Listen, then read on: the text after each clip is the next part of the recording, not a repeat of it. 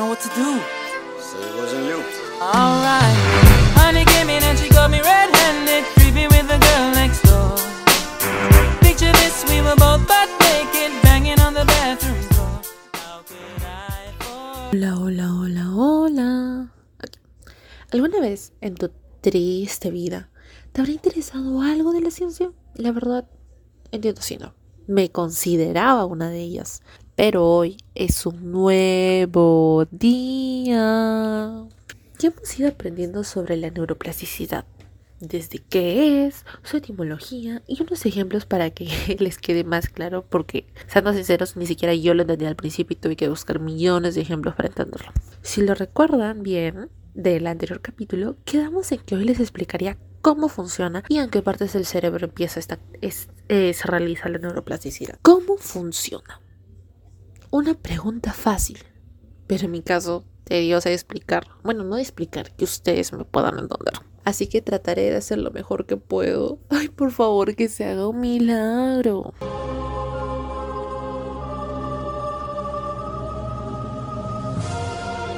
El cerebro, que está compuesto por más de 100 mil millones de neuronas. Es demasiado, ¿verdad? por las investigaciones podemos saber que la neurogénesis, eh, que es un proceso donde se generan nuevas neuronas, acuérdate muy bien, de las células madres y las progenitoras, no para los pocos días de nacimiento, que en un pasado se creía que sí. Al contrario, en estos días sabemos que el cerebro tiene la capacidad de poder reorganizar sus rutas neuronales, creando nuevas neuronas y conexiones. Un ejemplo puede ser el hipocampo. Sí, sé que es raro, pero si tengo tiempo, trataré de explicarlo, aunque no prometo que sea este episodio, pero lo voy a hacer, sí o sí. Como decía, los primeros años de vida son primordiales para el crecimiento de la estructura cerebral. Cuando nacemos, sí, cuando eres ese bebé tierno y adorable que todo el mundo quería cargar y ahora ya nadie lo quiere porque eres una pesadilla para tu familia, a ese, a ese momento estoy refiriendo. Cada neurona en la corteza tiene como 2500 sinapsis. La sinapsis, acuérdense de que era una comunicación entre neuronas para pasar información.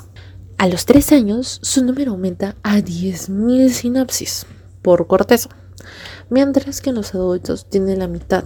Es por eso por el que se identifica, pero no quiere decir que no exista. Así que no me vengan con eso que, que los adultos ya no producen sinapsis, solo que sí producen, pero es menor de lo que cuando eran jóvenes.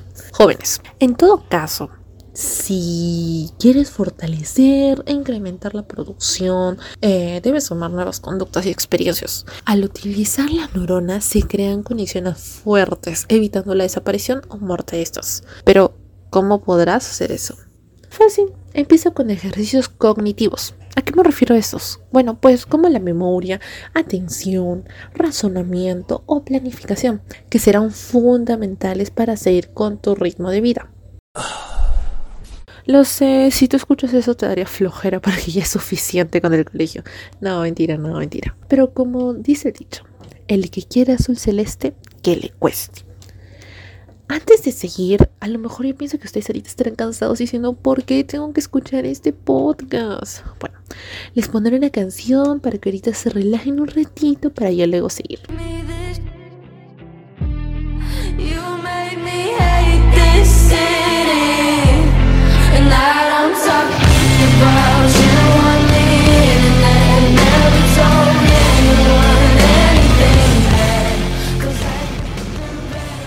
Ahora sí, que ya acabó la cancioncita para que se hayan relajado, sigamos. ¿En dónde pasa todo esto? ¿Dónde pasa la neuroplasticidad? Cualquiera pensaría que es un lugar en específico, a lo mejor en el lóbulo parietal u occipital, etcétera, etcétera. Pero no es cierto. Se encuentra en cualquier parte de este órgano. Raro, ¿verdad? Al igual que su nombre lo dice, plasticidad. El cerebro puede ser moldeable, siendo un resultado de muchos procesos que a lo largo de nuestra vida hemos ido acumulando como experiencias, ¿no? Solo necesitamos un conjunto de estructuras y células para que se pueda realizar. ¿Puedes creerlo? Existen diferentes tipos de neuroplasticidad. No, no me equivoqué, no me olvide, no, ya no me va a pasar eso. Hasta aquí es este episodio de hoy. Si no entendiste, trata de volver a repetirlo. Y si no lo entiendes repitiendo, ya no sé qué hacer porque soy malísima explicando. Pero, si lo has entendido, sigue esperando hasta el siguiente capítulo. Por ahora solo diré, byecito.